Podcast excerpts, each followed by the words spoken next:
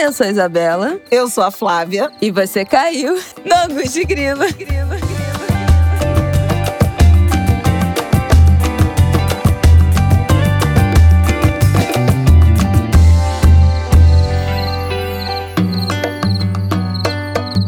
Boa terça, Angulers! Mais um Angu de Grilo no ar nesta terça-feira. E nesse episódio temos algo inédito nesse podcast. Nós estamos recebendo aqui hoje os meninos do POC de Cultura, Hilário, Caco e José. Bem-vindos, queridos! Oi! Oi! Oi, oi, oi! Podem dar oi, podem dar oi! Oi, gente! Tudo bom? Sirvam-se do Angu. Que delícia! Tô servidíssimo. Eles já vão se apresentar, mas antes disso eu preciso explicar o que, que a gente está fazendo aqui, que Angu de Grilo é esse. Esse encontro de hoje está sendo promovido pela Continental. Para quem não sabe, a Continental é uma marca de eletrodomésticos que nasceu há mais de 90 anos e foi relançada em agosto de 2020.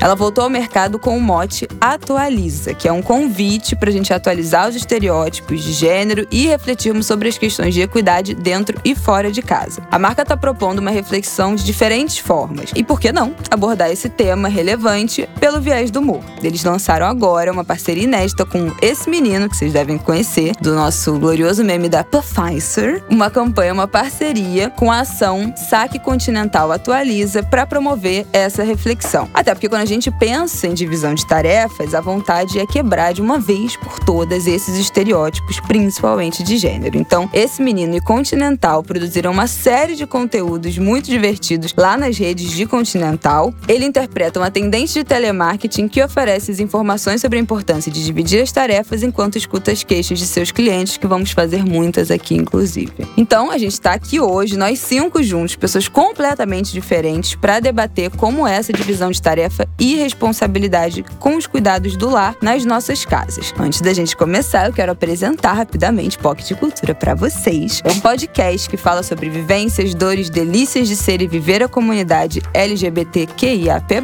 com papos sobre cultura pop, relacionamento, família, representatividade. Tem papo cabeça e tem papo leve, tipo aqui no Angu, essa mistura que a gente gosta muito e que a gente acredita. É isso, gente. Acertei. Por favor, se apresentem vocês também para nossa audiência conhecer vocês. Perfeito. Acertou perfeitamente. Acertaram super, acertaram super. Eu tava falando aqui no bastidor antes que eu não tenho nem roupa pra estar aqui falando com Flávia e Bela, sabe? Não tenho roupa pra estar aqui, mas estamos, né? Tô aqui com, a roupa, com o lookinho que básico. chique, gente. Feliz, gente, vocês são reis da podosfera. Que nada. Não, Vocês são reis da podosfera. eu Todo falar. mundo conhece POC de cultura. Audiência, se vocês The não conhecem, King. vocês são o que eu ia falar é que vocês são rainhas da podosfera, né? O podcast de vocês é muito chique, assim, sabe? De, de refinado. então, Muito. assim, pra gente é, é uma refinação fora de série. Exatamente. Ai, Ah, eu tô seus lindos. A gente é tão artesanal. Mas vocês, a Flávia e a Bela, elas conseguem discordar das pessoas com classe. Eu vou discordando, já vou metendo o dedo. Não! Sabe? Eu não É consigo isso. discordar de ninguém com classe. Esse Olha, é o negócio, sabe?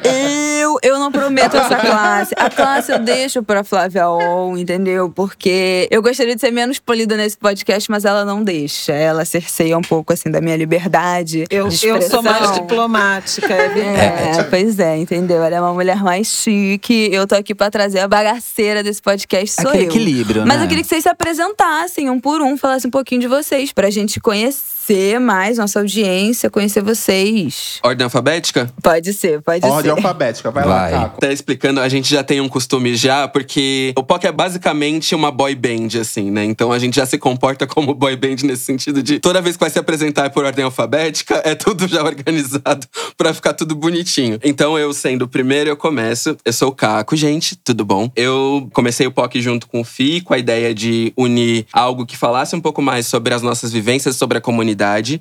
Surgiu de uma ideia meio doida nossa que a gente arrastou o José e a Hilária que toparam e assim, somaram muito pra ideia acontecer. Nosso primeiro piloto aconteceu na Casa dos Meninos, né, do José, do José e do Fi. Foi um piloto super improvisado que foi crescendo e dando essa dinâmica pra gente de, sabe, de mesa cast, de conversar sobre essas coisas que a gente fala sobre vivência, sobre vida, sobre o que acontece na jornada de cada um, como cada um se entende, se aceita, todas as, as mudanças que acontecem no percurso, né? Então, assim, pra gente é muito legal essa união união, né? Inclusive celebrando o dia do podcast que foi ontem, né? É verdade. É, pra gente é muito legal essa união, porque permite que a gente troque essas coisas que são tão importantes e que nem todo mundo fala pra gente, sabe? Que a gente não vê por aí, não vê no mercado. O ontem é o 21 de outubro que o Caco tá falando. É, porque a gente já. Vocês vão ouvir isso depois, mas a gente tá gravando na sexta 22. Então ontem, dia 21, foi nosso dia. Exato. Dia dos Reis. Eu sou o Caco, sou criador de conteúdo, trabalho com criação de conteúdo na internet, sou publicitário também, trabalho com criação de conteúdo para marcas que eu atendo e sou cantor também, tenho um single lançado toda madrugada que tá disponível no Spotify e em todas as outras plataformas, então Projeto novo! Eu estou sabendo, estou acompanhando. Vamos botar o link. Vamos, aqui na nossa sinopse a gente bota tudo. Exato, e tem clipe também que também tá no meu YouTube, então Arrasou. arrasou. Então é isso. Vai, José. Eu fiz, a- eu fiz o alfabeto certo? Não, é só o eu. Hilário, né? É H I J, né? Mas é isso aí. Não. É, eu sou José Hilário, mas é porque ele é José Vinícius, então seria eu de qualquer jeito. Tá perdoado. Eu sou Hilário, tenho 38 anos, moro em São Paulo há 13, sou natural de Recife, Pernambuco. Sou publicitário também, eu digo hoje em dia, infelizmente, ser publicitário tá louca, né? Mas gosto é, e, tra- e trabalho com comunicação já há bastante tempo. Então, a gente tá aqui, né? Construindo esse espaço com um POC de cultura, conquistando e galgando os espaços. E é isso que eu tenho pra dizer por enquanto, tá? Oba! Bem-vindo, Hilário. Obrigado, Flávia. Muito que bem. É, vou lá, eu sou José, eu tenho 27 anos, sou virginiano com ascendente em peixes, embora eu não faça a menor ideia do que isso significa, que não, não sou muito ligado em signos. Nossa, a Isabela é Capricórnio com câncer. Faz essa- esse jogo de opostos É, que nem babado. você, José. É babado. É, então, eu não, não entendo muito. Eu Gostaria que um dia alguém me explicasse certinho. eu sou publicitário também. Eu moro em São Paulo hoje. Eu me mudei para São Paulo em 2017, mas eu sou do interior. Cresci em Quatá, uma cidadezinha de 15 mil habitantes aqui no interior de São Paulo. Então eu tive uma infância bem caipira mesmo, interiorana, de rodeios e afins. E é isso. Estamos aí. Oba! Gente, Bem-vindo. Muito animada. Bem-vindo todos. Vamos começar o nosso papo. Queria entender, primeiro, como é que se dá a divisão dessas tarefas na casa de vocês. E aí, pra gente entender, a gente precisa entender se vocês moram sozinhos, vivem em apartamento, moram com família, moram com, com namorado, com marido, como é que é? Bom, vamos na ordem alfabética de novo. Vocês podem Vai. fazer a ordem alfabética, podem fazer a ordem inversa, vocês que sabem. É, bom, eu moro com a minha mãe. É, eu sou eu, minha mãe, eu, eu tenho 30 anos, né? Não tinha falado. Eu moro com a minha mãe, que tem 63. Somos os dois taurinos. Então a nossa dinâmica de casa é bem divertida, porque assim, a gente tá basicamente pensando em comida 90% do tempo. Quando não discutindo porque quer comer alguma coisa. Então é, é- é essa, é essa dinâmica básica, assim, mas a gente se dá super bem, assim. Conseguimos é, elaborar as coisas de uma forma muito organizada, né? Como eu trabalho bastante, e minha mãe também trabalha bastante, mas minha mãe é artesã, então ela tá sempre no ateliê, fazendo as coisas e tudo mais aqui em casa. A gente divide as coisas conforme o, o tempo que dá. Então, quando eu consigo também, eu auxilio, é, ou então eu dou um jeito de facilitar o que ela precisa para as tarefas daqui de casa quando eu não tô necessariamente auxiliando. Então, é, é meio que essa dinâmica, assim, sabe? De tentar complementar ou auxiliar quando eu consigo. Ô, Caco, Pode falar. Foi sempre assim? Ou esse é um arranjo que vocês pactuaram a partir da sua vida adulta, da sua entrada no mercado de trabalho? Porque eu também fui criada, éramos eu e minha mãe, e a minha mãe assumiu quase sempre o trabalho doméstico, né? Os afazeres da casa. Ela cozinhava, ela lavava roupa, tinha uma dinâmica que era muito controlada ao longo da minha criação pela figura materna. Como a gente é de geração diferente, né? Você podia ser meu filho.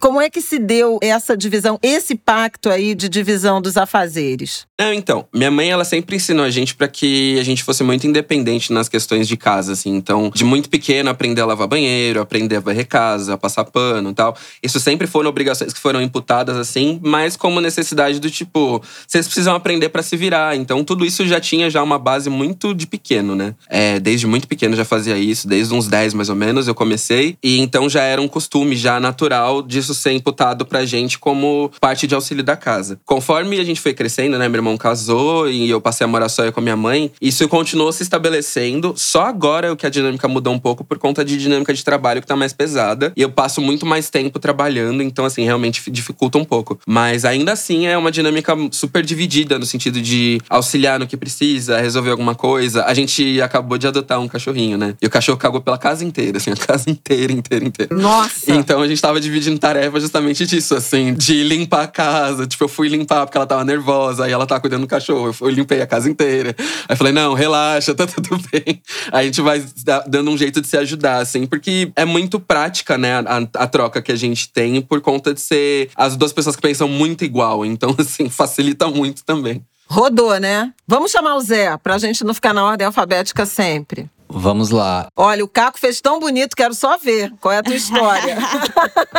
eu moro com o Fi, que é o outro integrante do POC, que não pôde estar aqui. E aí é um relacionamento moderno, porque nós éramos namorados até o meio desse ano e não somos mais. E hoje nós somos só amigos, mas decidimos que tudo bem continuarmos morando juntos porque foi um término super amigável. A gente, inclusive, decidiu terminar para que a gente pudesse continuar amigos e não acontecesse de um dia a gente, tipo, não conseguir olhar mais um pra cara do outro. Então foi uma decisão muito madura. E tá sendo muito maduro essa convivência da gente agora estarmos como colegas de quarto e não mais como é, namorados, praticamente maridos, né? Porque a gente morava junto, a gente namorava há sete anos e morava junto já há, acho que desses sete anos a gente morou junto seis quase. É, então casado já, claro.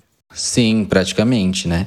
E hoje sempre foi uma divisão bem, bem tranquila, assim, não, não, a gente nunca teve problemas. Normalmente nós dividimos as coisas do tipo, ah, o que eu mais gosto de fazer, o que eu menos gosto de fazer. Então, por exemplo, eu curto mais cozinhar, ele gosta menos. Então eu cozinho e aí ele lava a louça. Uhum. Então, assim, tem essas coisas. E também tem muito de, ah, quem viu primeiro faz, sabe? Por exemplo, a gente também tem cachorra e a Júpiter. E então, assim, desceu, acordou primeiro, desceu e viu que o potinho de ração tá sem ração, vai lá e põe, sabe? Não precisa ter uma coisa definida. Assim.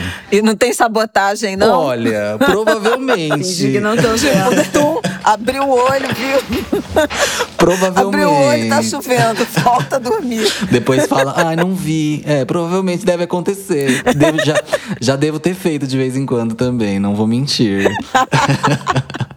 Ai, olha, de vez em quando eu faço isso, porque não dá, gente. Já tem, já tem criança, quando entra a criança no meio, uhum, a sobrecarga imagino. da mulher já cresce num nível que é assim, absurdo. Então tem coisas que eu realmente eu falo, olha, isso eu hoje eu não vou fazer, eu me recuso. Ainda fico assim um pouco culpada, mas eu falo, não, mas eu já estou cuidando da criança. Que é isso, né? Você fica o tempo todo achando que aquela é a sua obrigação, que você tem que fazer mais aquilo e mais aquilo aquilo e mais aquilo, porque você tá em casa o dia inteiro. Então, aquela sensação. Eu acho que muita Sim. gente teve isso no home office, né? E muita gente teve essa percepção quem não entende o que é esse trabalho dentro de casa. Que é, mas você tá em casa o dia inteiro, então você pode fazer. Você pode cuidar da casa. Como se você, só porque você tá trabalhando em casa, você tivesse disponível o tempo todo para fazer as coisas. Às vezes me dá essa sensação assim, ai, mas eu tô em casa o dia inteiro, eu tinha que conseguir fazer mais coisas, mas eu tô em casa o dia inteiro, além de trabalhando pelo celular, cuidando de uma criança criança 24 uhum. horas por dia que não para um segundo. Vocês estão ouvindo ele aqui, ele engatinha, ele fica em pé, ele joga um negócio, ele pega.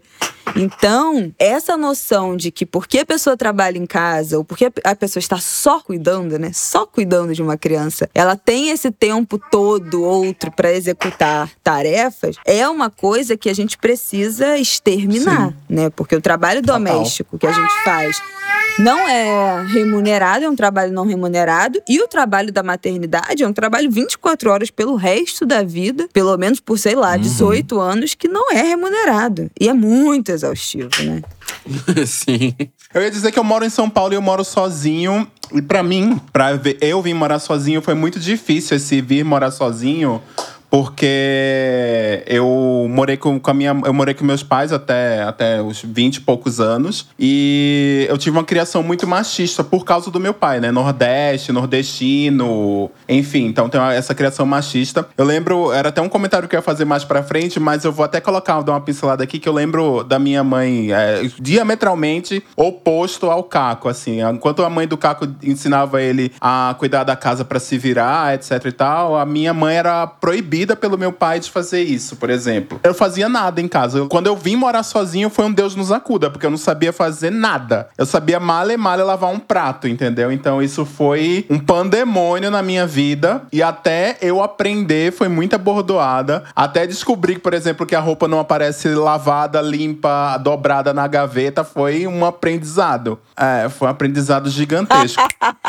Do dia pra noite. Cara, e é muito louco isso, porque essa lógica não é funcional, né? Assim, as pessoas não vão viver para sempre com os pais, ou eventualmente morando com os pais, mas tendo algum funcionário que faça tudo. Não necessariamente vai ser a sua realidade quando sair de casa, quando for morar sozinho. Então, eu acho que às vezes, por mais que a gente. que, enfim, ah, não, criança, adolescente, não precisa fazer tarefa doméstica, vai brincar, vai estudar, não sei o quê. Eu acho que tem um limiar aí que é tipo assim, você precisa saber fazer só para saber, entendeu? Para não passar vergonha ou perrengue aos 30 anos de idade quando for morar sozinho, essa coisa constrangedora de você não saber ligar uma máquina de lavar, uhum. botar uma roupa para lavar, estender uma roupa. Isso eu acho que a gente erra muito e aí eu acho que é uma coisa que as mulheres de outra geração, nossas mães, nossas avós, protegiam muito os homens, né? Porque as meninas sempre são desde novas colocadas nesse lugar do trabalho doméstico, então os meninos que são protegidos. Mas é óbvio que é uma influência do patriarcado. Não dá pra gente simplesmente falar que, ah, não, a culpa é das mulheres que não botam os meninos para fazer os serviços domésticos. A gente sabe que há uma pressão nesse sentido. Não, eu acho que vale a pena a gente trazer um pouquinho essa reflexão sobre tradição cultural, sobre cultura, né? Essa cultura, esse machismo estrutural da sociedade brasileira e também sobre as relações familiares, né? Tanto o Hilário quanto a Isabela falaram dessa perspectiva ou percepção de uma criação que protege principalmente os filhos homens, mas assim, famílias classe média também muitas vezes não orientam seus filhos, não ensinam não delegam tarefas domésticas, porque tem a terceirização do trabalho doméstico, uma herança também colonial das mucamas, né? Uma herança da escravidão em que outras mulheres, principalmente mulheres negras, já vou racializar um pouco essa nossa reflexão, assumem aí o papel de cuidar da casa e das pessoas. Esse é um traço cultural importante em que se terceiriza, mas ainda assim continua sendo uma atribuição feminina. E outro, esse da autonomia, que foi o, o depoimento do Hilário super interessante. Assim, quando eu saí de casa, não sabia que. Achava que as roupas magicamente saíam da máquina limpa e iam pro, pro armário. Quer dizer, o quanto é invisível também esse trabalho que a gente chama de trabalho reprodutivo, que é o trabalho não remunerado, essas funções não remuneradas em oposição ao que tecnicamente se chama de trabalho produtivo, que é o trabalho remunerado e historicamente associado aos homens. A questão é que teve um momento em que as mulheres precisaram, ou quiseram, desejaram ou precisaram sair de casa para o trabalho remunerado e essa carga que culturalmente até hoje é atribuída às mulheres é um empecilho. É um empecilho a promoções, a dedicar mais tempo ao trabalho remunerado fora de casa. Muitas vezes tem essa percepção de que ah, a mulher não pode viajar porque tem filho, viajar trabalho, então acaba não tendo promoção. Em razão disso, de jornadas menores, de menos possibilidade, acabam ganhando menos e vão perpetuando um ciclo de, de desigualdade, de desigualdade de inserção no mercado de trabalho, de remuneração e até de mobilidade social. Por isso, a partir da casa, é super importante essa divisão de tarefas e eu até queria saber de vocês se apareceu em algum momento né, na vida de vocês a ideia da ajuda. Não, eu ajudo a minha mãe, ou eu ajudo a minha mulher, ou eu ajudo meu companheiro, e não a ideia de divisão. Porque ajudar parece que é dever do outro e você faz uma participação especial ali colaborando. Quando, na verdade, não é sobre ajuda, é sobre divisão, redistribuição de tarefas e um pouco mais de equilíbrio na jornada. Tem pesquisas do IBGE e são bem estáticas, que mostram que mulheres dedicam o dobro de horas semanais a, fazeres domésticos e, e cuidados com pessoas em relação aos homens. Isso muda um pouco nas gerações mais jovens, quer dizer, quanto mais jovens, menos assimetria, o que sugere que os novos casais, os novos arranjos uh, familiares estão levando em conta essa divisão. E me parece que é bem o caso de, de vocês. Tanto a experiência do Caco quanto a do José passa por isso, né? Por jornadas mais é, bem divididas. O que, que vocês acham? Ah, então, para mim eu acho, eu acho isso claramente, inclusive, porque era uma coisa que eu não falei na outra, na outra vez que eu fiz a intervenção aqui, que foi a seguinte: meu pai não deixava porque ele achava que o trabalho doméstico era coisa de mulher. Eu lembro muitas vezes, de uma vez a minha mãe ensinou eu e meu irmão a, a lavar os copos para ajudar ela a lavar a louça, né, da casa e tal. Aí ele chegou na hora que a gente tava lavando e ele fez um escândalo em casa, assim, dizendo que lavar os copos, lavar a prata é coisa de mulher, não sei o que, não sei, sei o que. E a gente era meio que proibido por ele de aprender. A gente não fez nada disso. Enquanto a gente morou com ele, a gente não, não nunca fez nada de casa. Aí a gente tinha minha mãe que fazia muita coisa, coitada, assim, olhando hoje em perspectiva, era uma coisa até era absurda mesmo que ela fazia. Lá na nossa casa sempre tinha alguém ajudando em casa, né? É, mas hoje em dia eu acho que as pessoas, a, a as novas gerações, de uns 15, 20 anos pra cá, porque eu sou dos anos 90, né? Eu sou adolesc criança, adolescente. Nessa fase de ajudar, foi lá no final dos anos 90, começo dos 2000. Né? Dos 15, 20 anos pra cá, eu acho que tá radicalmente diferente, assim, em muitos lugares. É, que se entende que não é uma coisa exclusivamente de um gênero, é de todo mundo, né? Essa, essa questão que eu acho que é importantíssimo. Antes de, de, rodar, deixa eu contar uma história que a Ana Fava, que é uma professora da Universidade Federal do ABC, ela estuda, né? O uso do tempo. O uso do tempo é um, um objeto de estudo importante na economia hoje, porque tempo é dinheiro, literalmente, né? Ou perda de dinheiro. Tanto mais é, tempo se perde com o trabalho não remunerado, é tempo que você deixa de destinar, por exemplo, ao trabalho remunerado ou a outras coisas que poderiam dar prazer, ainda que não dessem dinheiro. E ela diz o seguinte: eletrodomésticos fizeram mais pela emancipação feminina do que pactos familiares ou políticas públicas. Porque a diferença. E eu lembro muito do início do Plano Real, ou mesmo depois, na, na imersão aí do, do crescimento dos anos 2000, com a tal da famosa nova classe média, que vendia-se muito tanquinho, né? Ou máquina de lavar, dependendo aí da faixa de renda da família. E o tanquinho, que era uma máquina de lavar que não torcia, né? Que não centrifugava,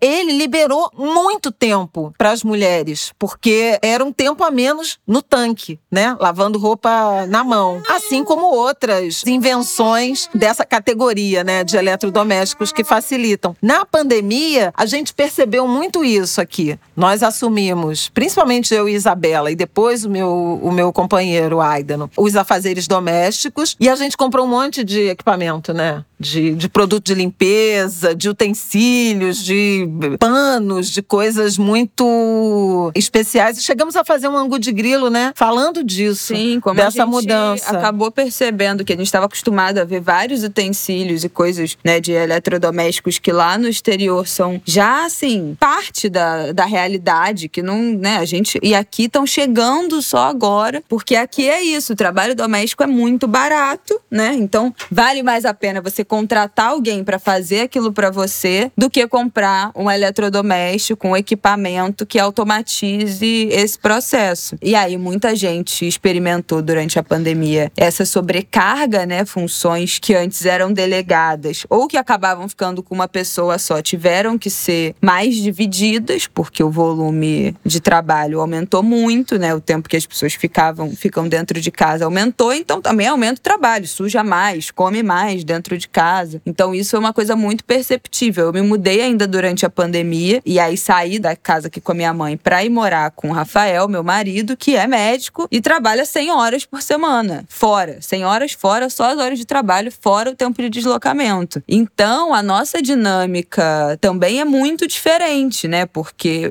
era diferente do que, do que a gente dividia aqui. Antes do Martin nascer, eu fazia boa parte das coisas da, da nossa casa. E depois que, que o Martin nasceu, ele começou a trabalhar só fim de semana. Então, ele ficava a semana inteira em casa, então ele fazia mais coisa. Aí, quando o Martin tinha três meses, ele passou a trabalhar, entrou pra, pra residência. E aí, desde então, são 100 horas por semana fora de casa. Então, obviamente, mais parte dessa, dessas tarefas ficam comigo e com o bebê. Isso dificulta muito. A gente já consegue, uma vez na semana, delegar. Tem uma pessoa que vai lá em casa fazer uma faxina mais pesada que eu não consigo fazer, porque eu tô o tempo inteiro com, com ele, né? Com o bebê, que bota tudo na boca, enfim, produto de limpeza. Mas acaba ficando mais comigo por uma questão de horário. Eu fico mais em casa, de fato, né? Então, assim, invariavelmente, eu sei o que, que tá faltando para comer, eu como muito mais em casa do que ele, né? Então, tem uma lógica do funcionamento da casa e esse é um desafio para mim, pessoal. Como é que eu consigo dividir mais se eu conheço mais a casa, porque eu de fato fico mais tempo na casa, né? Como é que eu também trago essa pessoa para responsabilidade de que não é porque você não tá aqui que essa também não é a sua obrigação. Isso é um desafio que neste momento é algo que eu tenho pensado muito nas últimas semanas, porque é muito difícil fazer essa divisão quando a outra pessoa não tá em casa. É, total. Boa parte do tempo não dá para fazer mesmo. É desproporcional à, à, à, jornada fora, né? Deixa eu dar um dado antes de passar pro José ou pro Caco. Achei aqui a informação do IBGE e era 2019, fora da pandemia. Depois eu quero falar de uma pesquisa e, e que eu acho que a gente vai achar um pouquinho de graça. Mas a, a jornada feminina de afazeres domésticos e cuidados com pessoas é de 21 horas semanais. A dos homens é de 11. De 2016 para cá, ela aumentou pouco, sabe? A, a participação dos homens. Então você vê que tem uma, uma rigidez ali nessa incorporação pelos homens da rotina doméstica. Também pelo IBGE, 92% das mulheres fazem afazeres domésticos, têm afazeres domésticos ou cuidados com pessoas, e dos homens são 78%. E ainda assim, que eu acho bem curioso, tem uma assimetria de escolaridade Homens com mais escolaridade dedicam mais tempo a fazeres domésticos. Isso pode ter a ver com um esclarecimento, digamos, cultural e um pacto familiar, mas isso também pode ter a ver com morar sozinho. Tem curso superior, tem uma renda maior, mora sozinho e aí faz mais esses afazeres do que os sem instrução e com ensino incompleto. Agora, muitos dos afazeres domésticos uh, feitos pelos homens, declarados ao IBGE, eles são mais brandos, né? Mulher cuida de criança, cuida dos idosos, faz a comida, faz as compras e os homens fazem muitas tarefas de consertar coisas em casa e eventualmente assumir o cuidado com animais. Que alguém falou aí foi o José, né? Que tem a cachorra e o Caco também. Então queria que vocês entrassem aí nessa dança dessa divisão ou colaboração e essa percepção uh, em relação a um peso muito maior das mulheres. Também se vocês quiserem trazer experiências com irmãs, quem aí tem irmã e se as irmãs aprenderam antes a fazer tarefas domésticas, porque isso acontece muito. As filhas mulheres são criadas pro lar e os rapazes não, né? E os varões não. Mas é. Eu ia complementar uma coisa só, porque eu me identifiquei muito com o que a Isa falou, desse momento que ela tá vivendo de ela ficar mais em casa, mas por conta do bebê e ter essa, essa dupla jornada, assim, com, com o bebê e as tarefas de casa. Mas, assim, lógico que num, num nível muito menor, né? Hoje eu e o Fi, a gente. Nós trocamos de emprego recentemente, eu continuo home office e ele está trabalhando fora de casa. Então ele sai, tipo, às oito e volta às oito da noite, assim. Então eu fico em casa o tempo todo agora, né? E acaba que eu vou fazendo mais coisas mesmo, por exemplo. E, e realmente é uma dificuldade isso de, de dividir tarefas agora, porque eu sou uma pessoa que eu não consigo deixar sem fazer algo que eu tô vendo que tem que ser feito. Então, se tem uma coisa fora do lugar, eu não deixo ali e falar, ah, depois o Felipe coloca lá. Eu não, eu vou lá imediatamente e faço o que tem que fazer. Em relação a lavar roupa, por exemplo, eu acho um desperdício de água se eu encher uma máquina só com roupa minha e não colocar as dele junto já, entendeu? Já que vai de lavar, água e de luz, uma né? vez. É, pois é. Tem um custo. Exatamente. Uhum. Não faz sentido, né? Eu deixar as roupas dele pra ele lavar e aí vai gastar mais água, vai gastar mais energia. Enfim, aí realmente tem essa dificuldade. E em relação ao ambiente que eu cresci, por incrível que pareça, apesar de ter sido interiorzão assim, eu não cresci num ambiente machista nesse sentido. Eu sempre vi meus pais um dividindo bem as tarefas. O meu pai tava sempre lá fazendo as coisas junto com a minha mãe, de se, se ela cozinhava, ele lavava louça. Já vi meu pai lavar roupa, estender roupa, pegar roupa. Então, era uma coisa que, apesar deles não colocarem na cabeça minha e do meu irmão que a gente tinha que fazer também, porque a gente meio que encarava como um castigo, não como uma coisa que a gente precisava aprender, que a gente precisava assumir também, porque também faz parte da nossa vida, a gente tá vivendo ali, a gente precisava fazer também. Então, meio que era uma coisa, meu Deus, que saco, eu tenho que lavar essa louça, que merda. Por que, que meu pai tá fazendo eu lavar essa louça? Que saco, não sei o quê. E aí eu meio que não aprendi de fato a fazer isso, até porque também sempre teve uma pessoa para ajudar em casa que a minha mãe trabalhava fora o, o, dia inteiro, meu pai também, então sempre tinha uma pessoa ali mantendo a casa. Naquela época era super barato, né, ter uma pessoa todos os dias em casa, então sempre teve. Eu não lembro de momentos em que não, não existia alguém trabalhando junto para ajudar a minha mãe no, nos afazeres. Então meio que eu também ficava nessa de, ah, não preciso fazer nada porque tem alguém que vai fazer para mim.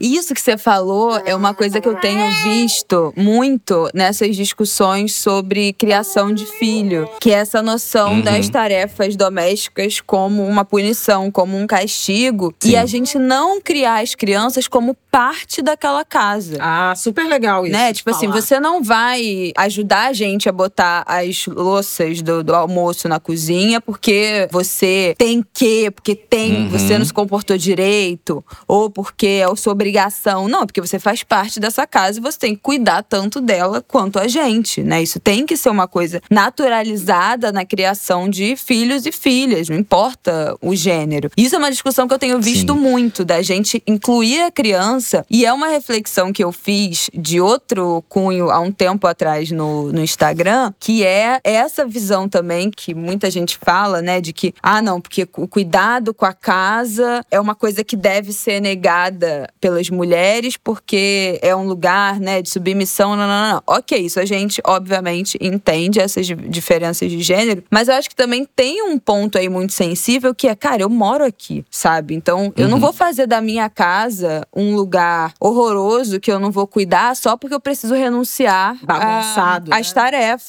Eu quero que essa casa tenha um- uma construção de lar. Eu quero me sentir confortável aqui. Eu quero estar num ambiente que me faça bem. Eu quero estar num ambiente cuidado também para eu criar meu filho, para eu manter uma boa relação. E aí, eu acho que é nisso que a gente tem que incluir todo mundo da Demais. casa. A gente não tá cuidando da casa porque simplesmente é a nossa obrigação. A gente tá cuidando Sim. porque a gente tem que viver aqui decentemente, porque esse é o nosso lar. Isso foi forte na pandemia, né? Como a gente ficou mais tempo em casa, eu acho que teve uma necessidade de transformar esse ambiente num ambiente de é, agradável, né? De prazer, de cuidado, de bem-estar. Exato. De tirar essa parte de só ser um lugar de, de dormida e ser um lugar de morada também, que eu acho que isso mudou muito a experiência das pessoas. Fazendo até um gancho com o que a, que a Bela falou, não sei se meus pais eram muito de educação construtivista e eu não sabia, mas isso rolava muito, assim, de ter essa inclusão dentro das tarefas já logo desde cedo e não ser uma coisa de necessariamente na parte da punição. E até fazendo um outro contraponto com o que tinha sido falado antes, muitas famílias de mulheres pretas acabavam servindo famílias de mulheres brancas nesse sentido de cuidar da casa e dos afazeres e das crianças, né? E minha mãe trabalhou um tempo em creche, então assim, ela dedicava muito do cuidar da criança, mas de outras crianças que não a dela, na mesma época que eu era bebê. Então, assim, todo esse processo de, de entendimento de casa, de dinâmica familiar e tal, precisou ser aprendido meio que na marra, assim, pela minha família, né? E rede de apoio que auxiliava também. Porque é meio isso, assim, né? Uma mulher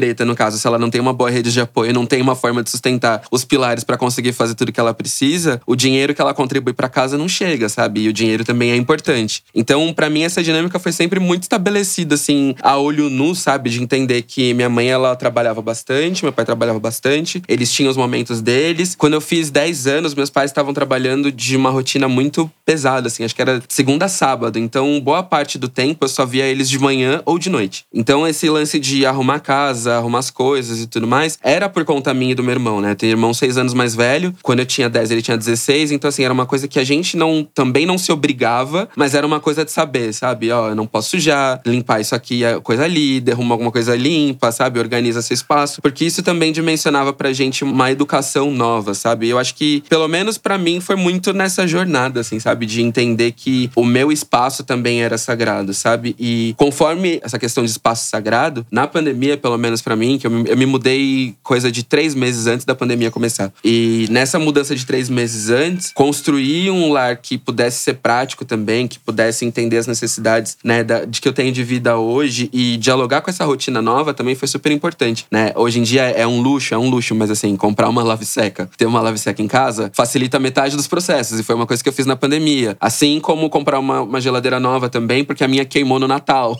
então foi todo Nossa uma ceia indo pro lixo que a gente teve Nossa. que reorganizar. Feliz Que Natal pra pesadelo. você também. É.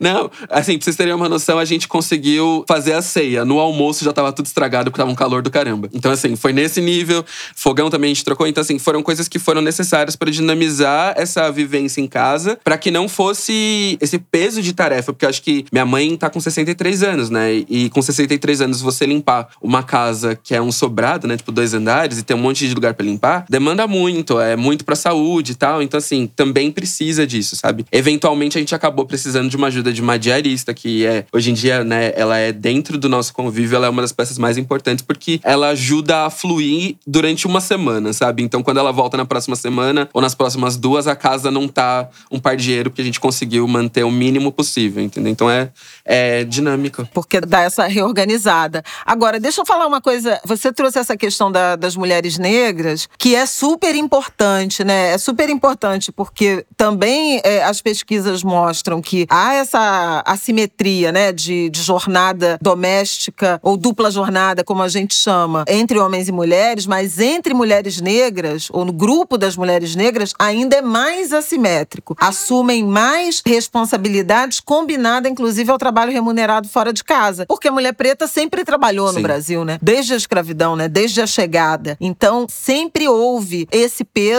e, em alguma medida, esse dilema do trabalho remunerado fora de casa ser muitas vezes dedicado ao cuidado da casa e das pessoas de outras Sim. famílias, né? Sim. Patroas. E, ao mesmo tempo, a sua casa, a própria casa e a própria família ficar, em alguma medida, desassistido. Aliás, na pandemia, né, o, o exemplo mais dramático, triste, escancarado dessa assimetria foi a Mirtes e o Miguel. Sim, né? Aquele caso horroroso. É, não tinha escola, levou a criança para o trabalho, teve que cuidar do animal doméstico da, da patroa e a criança, no descuido, né, no desinteresse da pessoa que deveria estar zelando pela segurança dessa criança, acabou despencando do, do nono andar. É toda uma engenharia, né, uma arquitetura de uma sociedade profundamente desigual também no que diz respeito a essas atribuições de, de mulheres negras, né? Achei é, importante pontuar essa, essa percepção do Caco em relação à mãe dele, né? É, e a nós, mulheres negras. A mãe dele, uma mulher negra como eu sou. Não sei se o Hilário quer complementar alguma coisa. Eu ia falar que você tinha perguntado antes se eu tinha convivência com mulheres que aprendiam e eu tinha minhas primas, né? Minhas primas eu Ah, lembro muito sim. que elas faziam tudo. Eu lembro que ia na casa do meu tio e aí a minha prima sempre tava lavando os pratos dela, os talheres, etc e tal, que ela usava. E aí ela dizia assim: ai, me ajuda aqui a lavar. E aí eu, eu, eu, eu dizia: ah, mas eu não sei. E aí ela ficava: ah, como é que você não sabe? E aí ficava sempre essa discussão, né? É, em casa, mas era só essa, essa pontuação mesmo, nada muito, muito demais. Mas é, isso acaba, acabou refletindo muito depois no, no meu de ter alguém sempre pra me ajudar também. Assim, pra ajudar a fluir. O Caco trouxe essa história: ah, hoje tem uma, uma pessoa que vem é, em casa uma vez por semana e ajuda a fluir a semana. Durante muito tempo eu ficava com aquela culpa de dizer, ai, não, não vou botei, vou cuidar, etc. Tal. Sendo que não dava. Minha vida é uma loucura, uma agenda completamente surtada, doida. E aí eu precisava realmente de ter alguém que viesse e me ajudasse, pelo menos, a fazer uma parte e eu ajudar a manter o resto, entendeu? Assim. Então, isso para mim foi importante também. E eu acho importante a gente dizer que tudo no Brasil colabora pra gente é, de certa forma, ter, ter essa quantidade de trabalho doméstico, de trabalhadores domésticos que a gente tem aqui. Porque a nossa rotina de trabalho é isso. Nos países que a gente fala, ah, mas na Europa não tem. Mas na Europa as pessoas trabalham de 9 das 5 horas da tarde acabou Sim. o expediente. Não tem esse negócio daqui. As pessoas ficam 12, 16 horas trabalhando direto, é, né? É. Não existe isso. Se você tem filho, cara, das 5 da tarde, acabou. Eu vou buscar meu filho na creche. É isso. Não tem babá, porque, né, você tem tem um horário delimitado de trabalho e depois daquilo acabou. Então, é toda uma conjuntura que colabora para a gente precisar delegar. Então, quem tem dinheiro paga alguém, né, algum funcionário para demandar essas coisas da casa, que aí pode ser, enfim, diarista, jardineiro, gente que limpa a piscina, sabe? Assim, tem dezenas de trabalhadores que a gente pensa que estão nessa função dessas tarefas da casa e quem não tem acaba delegando para a família, né, para os filhos mais novos novos, para uma prima que vem tomar conta, para uma irmã que, que fica com um sobrinho. Então a gente acaba tendo que delegando essas funções, porque trabalhar seis horas por dia, oito horas por dia, o dinheiro não, não é suficiente aqui. E as jornadas de trabalho não são adequadas para a gente conseguir dividir melhor essa vida. E não há nada de errado em você contratar pessoas para delegar essas funções, desde que você pague adequadamente, né? Dentro do, do que manda manda a lei, do que manda é, o piso salarial, enfim, que tenha todos os, a dignidade da que pessoa, esse trabalho né? e todos os outros merecem. Claro. Que é isso a remuneração a digna vê, né? Sim, e, a, e o respeito à legislação. Coisa que é cada vez mais rara, né? No Brasil, é, especialmente no que diz respeito a essas funções e, e, sobretudo, quando elas envolvem pessoas negras ou de baixa escolaridade a gente tem visto uma precarização grande do, do mercado de trabalho. Agora, deixa eu falar uma coisa com vocês, que eu achei uma pesquisa da revista Gênero e Número, que é bem ligada né, nessas questões uh, femininas, e eles têm também um, um, eixo, um braço né, de produção de, de pesquisa e de análises. E eles, lá em julho do ano passado, fizeram uma investigação sobre os efeitos da pandemia na rotina né, feminina. Aí eu peguei aqui duas tabelas que eu achei muito interessantes interessantes. A primeira, bom, a maioria das mulheres disse que aumentou a, a sua carga de trabalho doméstico e cuidado com, com pessoas durante a pandemia. Aumentou principalmente em relação às crianças, porque as crianças ficaram sem aula, né? Então, muitas mulheres, mesmo com trabalho com home office, acabou assumindo mais atribuições, inclusive de participar ativamente da educação dos filhos, né? Assistir aula junto, etc. Mas eles diziam o seguinte: 50% das mulheres mulheres, é principalmente as negras, né? Entre brancas e negras, de 48 a 50% das mulheres passaram ou cuidavam de idosos na pandemia, que é uma outra dimensão. As mulheres estão tendo menos filho, mas como a população está vivendo mais, estão herdando muitas atribuições de cuidados com pessoas idosas. E é possível que vocês tenham essa experiência da mãe de vocês cuidarem das avós, né? De tias e tudo mais. Filhos pequenos, de até 12 anos, 52% das mulheres negras negras e 46% das brancas. Outras crianças, que é isso que a Isabela até falou, né, de eventualmente enteados, sobrinhos, afilhados. 59% das mulheres negras assumiram cuidados com crianças que não seus filhos, 38% das brancas. Pessoas com deficiência na faixa de 45 a 47% e uma coisa que eu acho hilário, que é de quem você cuidou na pandemia. Mulheres negras 54%, mulheres brancas 44%, adultos saudáveis saudáveis e sem deficiência. Muito conhecidos como maridos, né? Gente, não casem. Basicamente é sobre isso. Eu não sei se eu rio ou se eu choro toda vez que eu olho assim. Basicamente é isso. Quer dizer, seres humanos, adultos, capazes, né? É... e que não colaboram Aí você vai ver as estatísticas e fala que aumentou o número de divórcios e separações na pandemia. Ora! Óbvio. Por que será, né? Esse detalhamento, assim, só pra falar do tipo, cuidando de marido. Quem poderia imaginar uma coisa dessa, não é mesmo? Quem poderia? Né? A, a conta tinha que bater em algum lugar.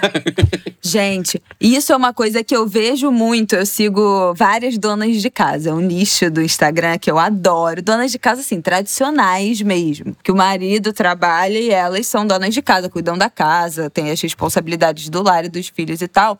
E algumas, com o sucesso que elas fazem, teve uma que o marido acabou vindo trabalhar com ela nesses trabalhos de internet, né? Vivendo de internet, de publicidade e tal. E ela abre, sempre que ela abre caixinha de perguntas, as seguidoras ficam chocadas. Como é que você dá conta de tudo? E ela tem um, um filho adolescente de 15 anos, o marido e um filho de 10. E ela responde: aqui são dois homens já em idade e a responsabilidade de cuidar da casa, da cozinha pra lá, tipo assim, da cozinha pra dentro é deles, eu cuido da, da comida e da cozinha e acabou. E aquilo é um choque tão grande para as pessoas que estão assistindo, né? Ai, como é que você faz pro seu marido é, Te ajudar. Te ajudar. Sendo que o marido tá em casa tanto quanto ela, os dois trabalham de casa. E pra audiência, eu vejo muito isso, as mulheres muito angustiadas de como é que eu faço pro meu marido fazer alguma coisa, como é que você consegue. E isso ainda é uma barreira, porque a gente fica nessa do tipo, não, porque agora é uma geração de homem. Depende muito. Tem uma questão, né, que, que é até religiosa que entra nisso, né, que de- dentro dos dogmas religiosos, o lar é da mulher e o trabalho é do homem. Então, e não importa se esse homem trabalha, sei lá, seis horas por dia, o tempo que ele estiver em casa, ele não vai fazer absolutamente nada. E não importa se essa mulher estiver sobrecarregada com as tarefas, com os filhos, não sei o quê, aquela é uma atribuição dela. Eu acho que falta muito também. É óbvio, tem as divisões que a gente precisa, né? Que eu falei aqui do Rafael trabalhando fora. E o José falou, né, do, do Fi trabalhando fora. Tem uma coisa que é óbvio: se quem tá mais em casa, acaba naturalmente ali fazendo mais coisas. E por mais que a gente faça uma divisão, também eu acho que precisa de uma parceria, né? Um, um cuidado com o outro, uma, uma delicadeza, uma empatia de você ver que, pô, essa não é exatamente a minha função, mas tem uma coisa fora do lugar, tem uma coisa para ser arrumada. Gente, pelo amor de Deus, né? Isso é um mínimo das relações humanas, é, com um pouco de cuidado com o outro também. Eu ia até comentar isso, Bela, que eu acho que a gente falou sobre homens de pouca instrução, né? Que a Flávia deu os dados, e homens de muita instrução. Quando a gente fala de homens de pouca instrução, a gente lembra, né, que são pessoas que estão em jornadas de trabalho completamente abusivas, muitas vezes em subempregos e tudo mais, que realmente a tarefa doméstica acaba sendo delegado para as esposas e tudo mais por conta dessa é, inaptidão e falta de tempo também. Mas eu acho que em muitos casos de família classe média e tudo mais, o homem entra nessa função de ah, eu, eu tô aqui para prover e você tá aqui para ajudar. E essa dinâmica vai se estendendo familiarmente de uma forma muito bizarra que quando a gente vê isso, isso fica enraizado de uma forma que não se aprende, sabe? É impossível, né? Sendo uma pessoa preta, eu é impossível não entrar nisso, racializando sempre, mas quando a gente fala né, sobre diferença de, de trabalho, de carga de mulheres pretas, a gente também fala diferença de carga de trabalho de homens pretos versus homens brancos, porque muitas vezes são pessoas que conseguem ter um cenário onde eles ajudam em casa, porque muitas vezes o trabalho que eles estão delegando é trabalho de chefia. Chefia sai cedo, sabe? Sim, a qualidade, né, a distribuição das vagas, da remuneração no mercado de trabalho e da carga horária totalmente assimétrica e, do também tipo de desproporcional, trabalho, né? Se for- Uma coisa é você trabalhar, ter um, um- um emprego, um subemprego mal remunerado, é, que inclui um, um cansaço também físico, né? Eventualmente, você trabalhar em obra, você trabalhar com peso, você ficar três horas em pé Com no transporte entrega, pú- né, com público. transporte. Né, pra ir, pra voltar, você chega em casa num nível de exaustão, de cansaço, que é completamente diferente de quem passou um dia inteiro dentro de um escritório e foi e voltou de carro. Então, são muitas coisas pra levar em conta e eu acho que isso também é muito da sensibilidade das relações e dessas relações que a gente tem que construir também na base da parceria, né? Então, assim, pô, eu, eu fico sobrecarregada com o Martin, mas o Rafael tem dias que dá 48 horas seguidos de plantão. Então, eu também entendo que tem um desgaste físico da parte dele, assim como eu tenho o meu. É um momento muito delicado e que a gente tá muito cansado. Então, os nervos também ficam a flor da pele, que é isso. Mas eu estou com essa criança há 200 horas, né? Mas eu fiquei 20, 40 horas no CTI. Então, assim, é muito tensionamento dessas rotinas que, cara, precisa de muita conversa, muita disponibilidade de tentar tentar resolver para a gente conseguir dar conta dessas divisões. Se a gente tem uma, uma escolha que é não delegar 100%, né? A gente tem uma casa pequena, tem uma pessoa que fica em casa muito tempo, que sou eu, né? Não tem tanta tarefa, tanta função assim para cumprir, pra gente precisar nesse momento de alguém oito horas por dia, todos os dias na nossa casa. Eu falo, gente, não vai ter o que fazer, a pessoa vai ficar olhando para mim, tipo, trabalhar no celular e amamentar a criança. Não tem o que fazer, né? Então, também um, um, estudo da nossa parte de o que, que a gente realmente precisa e o que, que é, né, sobrecarregar um tempo de uma pessoa que não faz o menor sentido tá, tá aqui trabalhando pra gente se a gente consegue dar conta com qualidade. Então, acho que também precisa de muita honestidade de todos os lados nessa, nessa divisão que eu ia falar desde que começou o home office, que eu venho percebendo, é que eu agora de fato uso o meu sábado e meu domingo para descansar. Quando eu trabalhava presencial, eu não conseguia, porque assim, eu ficava no escritório é, das 8 até as 6, aí às vezes chegava até mais tarde que isso, ia chegar em casa às 7, 7 e meia, aí até você tomar banho, trocar de roupa, uhum. aí já deu 9 horas fazer janta. No fim, foi toda a sua noite e você já tá se preparando para dormir de novo, entendeu? Então eu quase não tinha momentos de, de entretenimento e momentos é, em que eu podia fazer as tarefas domésticas durante a semana. Hoje no home office, quando eu tenho um tempinho entre uma, entre uma reunião e outra, entre um, um finalizar um trabalho e começar outro, eu consigo fazer algumas coisas. Eu consigo colocar roupa para lavar, eu consigo estender roupa, eu consigo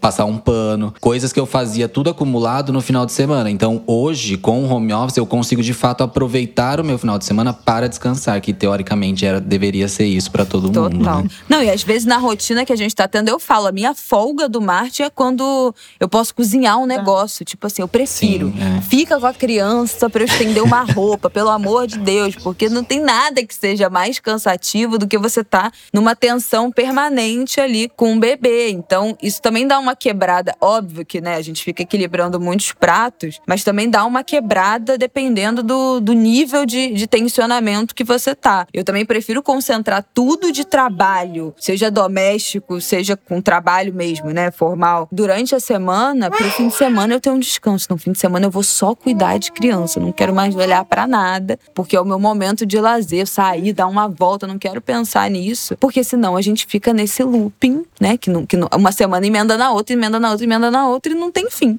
Eu acho que a gente está caminhando aqui para o último bloco. Sim. Eu queria propor uma reflexão final, que é bem típica do, do Angu, na direção de política pública, porque eu acho que a gente falou muito de, enfim, de questões estruturais, de comportamentos familiares e, e pessoais, mas deixou o Estado meio livre, né, de participar desse debate. O que não está certo. Políticas de combate à desigualdade, elas precisam incluir também o papel do Estado. E no nosso caso, tem um papel por exemplo, se você universaliza a oferta de creche, você está aliviando atribuições domésticas e de cuidados de mulheres e de homens também. Numa realidade em que há mais divisão, como a gente mencionou aqui em relação aos casais mais jovens, as pessoas mais jovens, você também alivia. Se você tem onde deixar a sua criança num horário de tempo integral, num lugar de qualidade, asseado, com atividades, com estímulo, obviamente que você vai contribuir para a qualidade de vida dessa família, para a melhor formação dessa criança e para as duas pessoas,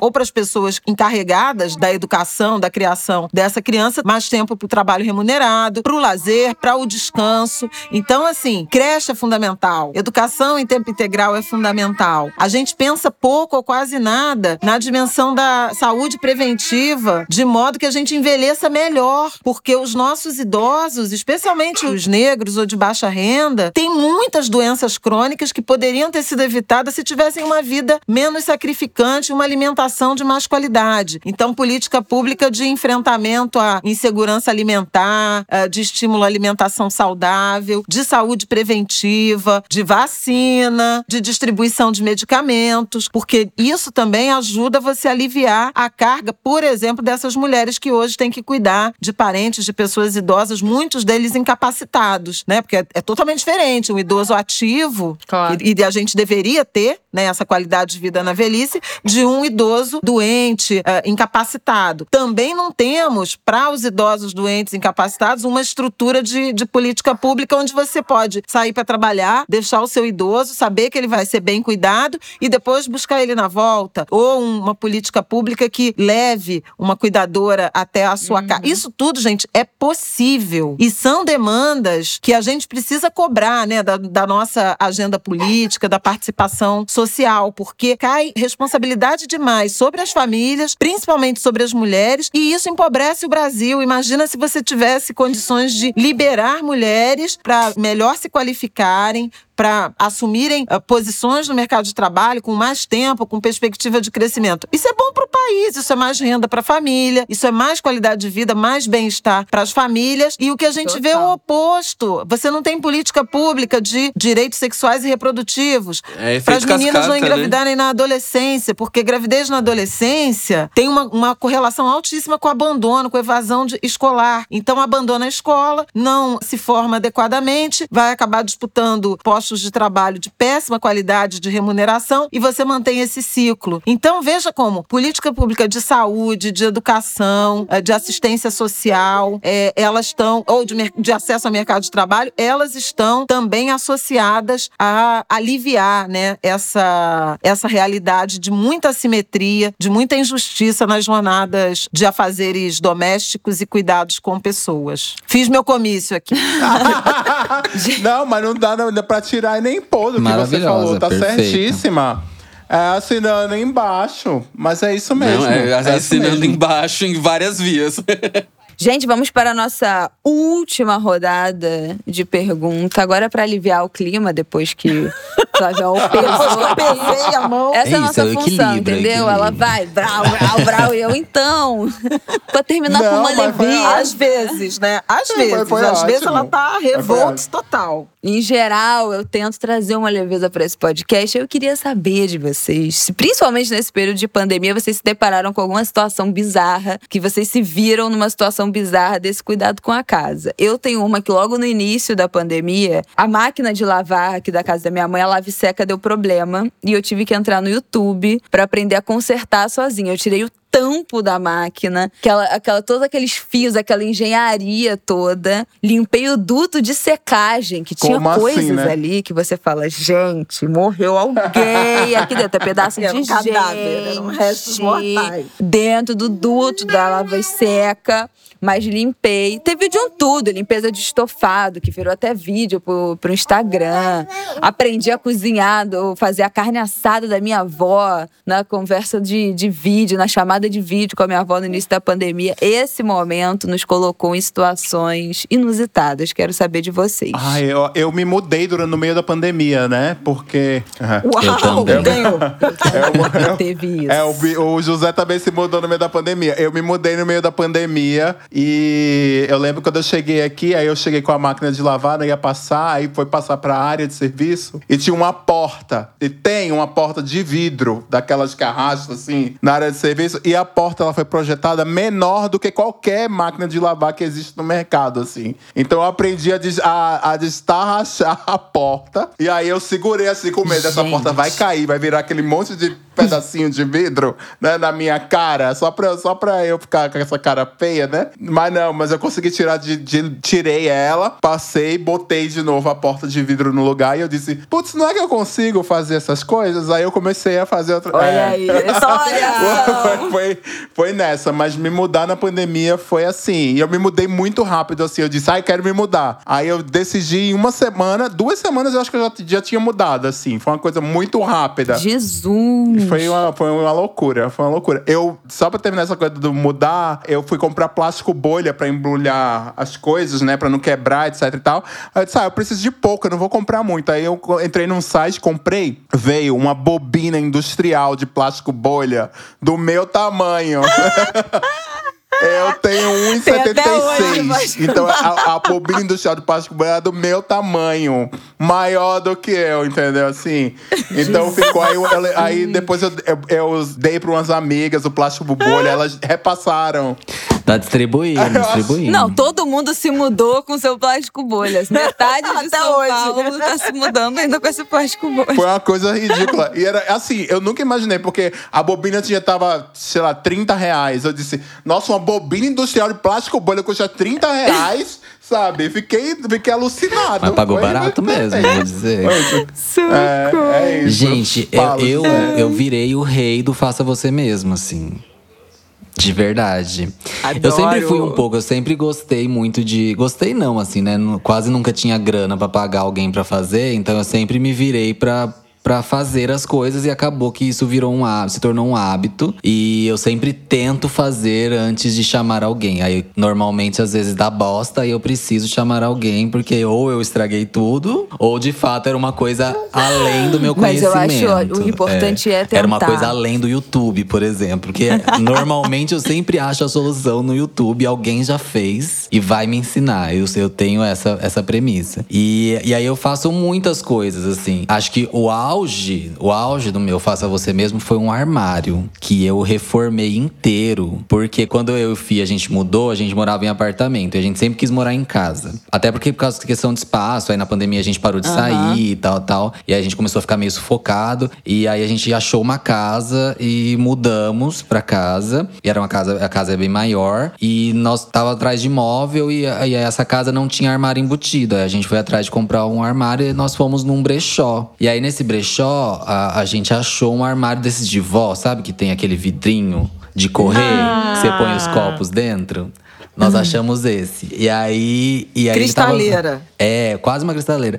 E aí a gente, ele tava bem velhinho, assim, né? Com as portas meio mambembe e, e uma, cor, uma cor esquisita, sujo. E aí eu me propus a reformar este armário, está reformadinho ali. Então troquei os puxadores, troquei algumas coisas que tava lascada. Inclusive eu Gente, fiz igual o arrasou. Hilário e eu comprei, porque o armário ter, você tem que cobrir ele à frente com uma fita, né? E aí eu comprei essa fita, mas eu precisava só de um pedacinho muito pequenininho. Aí no fim eu comprei um bagulho de 100 metros, gigantesco, tá aqui em casa ainda. E eu usei tipo isso aqui, eu usei 10 centímetros do negócio. Mas enfim, tudo bem. Eu, eu também não sabia que ia vir um rolo tão grande. Ai, que bem. É igual o a bobina industrial de É. É sobre exatamente. isso. E aí É passei por isso. umas raivas, obviamente, né? Porque aí eu fui pintar o armário inteiro, aí eu desmontei ele inteiro. Quando você tira portas, você não imagina o inferno que é colocá-las de É, volta. tem esse negócio. De Portas, é- desmontar, portas- talvez tem coisas que não vão dar pra montar de novo. Portas de armário, inclusive, são umas delas. É bem complicado colocar portas de armário. E aí foi, foi horrível. Eu, eu comecei a pintar o armário lá do lado de fora. Aí começou a chover. Aí eu coloquei o armário pra dentro. Eu tenho minha cachorra, minha cachorra solta muito pelo. Aí um dia eu pintei tudo na Grudou sala, ela ficou passando pela, pela casa. E aí grudou-se um monte de pelo na. na- achei, achei que ficou bonito, deu Uma de textura. pelúcia, quase. Deu uma textura, deu uma textura na tinta, assim. Achei, achei conceito. E aí tá lá. Tá, mas tá aí, show, funcionando, funcional. O meu pai também tem essa mentalidade do tipo assim, eu vou tentar fazer de um tudo, Uhum. só vou chamar alguém se não conseguir. Então, mas isso foi bom porque ele me ensinou muita coisa. Na casa dele a gente queria pintar meu quarto, a gente sempre pintava junto. Ia pintar a casa pra entregar pro, né, pro proprietário depois de aluguel, a gente pintava junto. Então isso eu fui aprendendo um monte de coisa, furar a parede, ele sempre furava, me ensinou a furar a parede. Então, isso foi bom porque me deu uma uma bagagem de saber resolver coisas em casa e gostar de fazer. Tem coisa que eu gosto. E aí, é- isso é péssimo, porque eu fico indignada, às vezes, de pagar um negócio. Que eu falo, gente, mas eu quero só uma prateleira. Não dá pra mandar cortar alguém, eu penduro esse negócio aqui. Eu não quero pagar alguém pra pendurar uma prateleira. Eu Exatamente. fico indignada Exatamente. de, de, de delegar alguns serviços que, pô, mas eu sei fazer, mas eu não tenho mais tempo. Eu não tenho mais, sabe assim, não, não cabe mais pra mim fazer esse tipo de coisa agora. Mas eu fico revoltada, como é que eu vou pagar? Que agora tudo é mil reais. Tudo que a gente quer fazer e comprar é mil reais. Eu já falo aqui nesse podcast que tudo é mil reais. Eu falo, como é que eu vou dar mil reais num negócio que eu posso fazer aqui? Eu sei fazer isso. E o Rafael não acredita, porque ele não sabe fazer nada. Ele fica, você não vai saber fazer isso. Eu falei, eu sei, meu pai me ensinou. É uma, é uma eu, luta. Eu digo, é uma eu luta. digo, sempre, sempre quando eu compro móvel, por exemplo, eu nunca pago a montagem, porque eu falo assim, realmente é uma besteira pagar a montagem. Pois é, eu fico, gente, mas eu sei montar, eu quero a minha parafusadeira. Eu tenho uma maldição, eu tenho uma maldição que eu carrego comigo, que é eu nunca consigo fazer nada direito de primeira. Todas as Tem que vezes montar que tudo eu errado, me propus. Ai. Todas as vezes que eu me propus a montar um móvel, eu tive que montá-lo umas três vezes pelo menos, porque eu sempre coloco ou do lado errado, ou eu furo no lugar que não é pra furar. Eu não tenho, tenho zero. Isso eu, tenho sei que vai acontecer. E aí tem sempre aquela pessoa que fala, eu falei que era melhor contratar uma pessoa pra montar. E você fala, É, não, mas eu sou essa pessoa. é. Eu sou essa pessoa. Que ela puder, ó, delegar. Porque eu acho o preço de dar errado é muito alto, de É perder verdade. seu tempo. Gente, mas é muito bom quando a gente consegue fazer. É, você é muito olha e fala, cara. Fui eu que montei. Não, isso é verdade, isso é verdade. Mas eu fico, eu tenho sorte de principiante nessas coisas às vezes, que eu fico assim, ah, eu vou fazer. Outro dia, por exemplo, eu vi uma receita no TikTok de uma menina fazendo uma torta de frango que era um pão. A massa era em pão. Aí eu disse, ah, eu acho que eu vou fazer. Aí eu, eu botei na cabeça que eu ia fazer, eu fiz. Demorou seis horas para eu terminar de fazer a, a- a torta. Aí ela ficou boa, a torta ficou boa, mas eu disse assim: nunca mais eu Não, vou fazer na mais. minha vida. Nunca mais. Aí uma amiga minha veio aqui em casa outro dia e disse: Ai, vamos fazer aquela torta que você falou? Aí eu disse: É sério? Aí a gente começou a fazer, eu já fui fazendo tudo errado. Eu disse: Olha, é melhor a gente pedir. Aí a gente ligou e pediu, entendeu? Porque tava dando tudo errado de novo. Não tem foi isso. condição, gente. E É. agora, com filho, a gente, eu- é, é o meu exercício, tipo assim, não, isso- nem tudo eu preciso fazer, nem tudo eu preciso cozinhar. Eu preciso automatizar alguns processos, porque até as coisas que eu gosto de fazer, eu adoro cozinhar, mas não dá, entendeu? Não dá. É então, verdade. esse também é um exercício de desapegar de algumas coisas, de- até as coisas que a gente gosta, mas realmente não tem um momento da vida que não dá pra dar conta de tudo. Bom, eu acho que chegamos ao fim deste podcast. Eu cuidei de um Ah. jardim, será que serve? Claro que serve. Afora serve, fazer é meu ótimo. Saravá Estúdios aqui, é, é, participar de Não, todos os telejornais total. do planeta pelo meu Saravá Estúdios, eu cuidei do meu jardim, que tá lindo, modéstia à parte. Tudo. Ai, eu tudo, sou jardineira tudo. fiel. Arrasou. Arrasou, é sobre. Ai. Bom, gente, foi um prazer receber vocês, receber POC de Ah, Cultura aqui no foi nosso. Ah, foi lindo, gente. Primeira Nossa, vez que a gente recebeu um podcast no nosso podcast. Esse, esse intercâmbio acontece muito na Podosfera e eu amo. Já ouvi vocês em dezenas de podcasts no Wanda, no IAI Gay, com o Thiago, com, com o Felipe, com o Samir, com tudo. Já ouvi eles no podcast de vocês também. Adoro essa mistura. Mas no nosso Angu foi inédito. Vocês estrearam esse formato aqui. Estou Ai, muito feliz. Ai, deu super certo. Super Muito obrigada. certo. Ai, a gente Espero que o papo tenha ajudado vocês que estão ouvindo a gente a repensar e atualizar esses papéis na hora de dividir as tarefas domésticas e que a gente passe a reconhecer que a sobrecarga das mulheres é gigantesca e dividir também essas funções, né? dividir essas funções melhora a convivência, deixa mais leve para todo mundo. Então, valeu Continental que promoveu esse encontro e que também fez a gente repensar esses papéis aqui. E temos uma informação já quentíssima que na quarta que vem, no dia 3, vai ter Angu no POC de Cultura. Nós que estaremos invadindo é, o feed do POC. A gente vai estar lá continuando esse papo de outra ótica. A gente vai falar sobre masculinidade. Então, é o lugar do homem nesse debate. Já segue aí no aplicativo que você estiver ouvindo a gente. Vai, procura a POC de Cultura, segue, porque vocês já vão receber a notificação, o episódio aí quentinho, assim que sair na semana que vem. Para você que ainda precisa se dividir, se atualizar na frente desse papo da divisão de tarefas, dá uma olhada nos conteúdos que estão saindo do Esse Menino com Continental. Estão disponíveis nas redes sociais da marca, vai estar tudo aqui embaixo. E do Esse Menino também, vai estar tudo aqui na sinopse, na descrição do nosso episódio. Vai, manda, manda assim para aquela pessoa que tá precisando aprender um pouquinho a dividir melhor. Aquela pessoa que mora com você e tá te sobrecarregando. Manda assim discretamente, você vê isso aqui? Pra ver se ela dá uma uma, uma ligada e uma atualizada nesse pensamento. Bom, muito obrigada, meninos. Muito obrigada, Continental. Muito feliz. Obrigado, gente. Ai, a Foi gente incrível. agradece. Obrigado pelo maravilhosos. espaço. Super obrigada, valeu. Até a próxima, Até semana que vem. Até semana que vem. Até semana que A vem. gente tá aqui no Angu e semana que vem a gente lá no POC. Um beijo. Beijo, beijo, cuidem-se bem.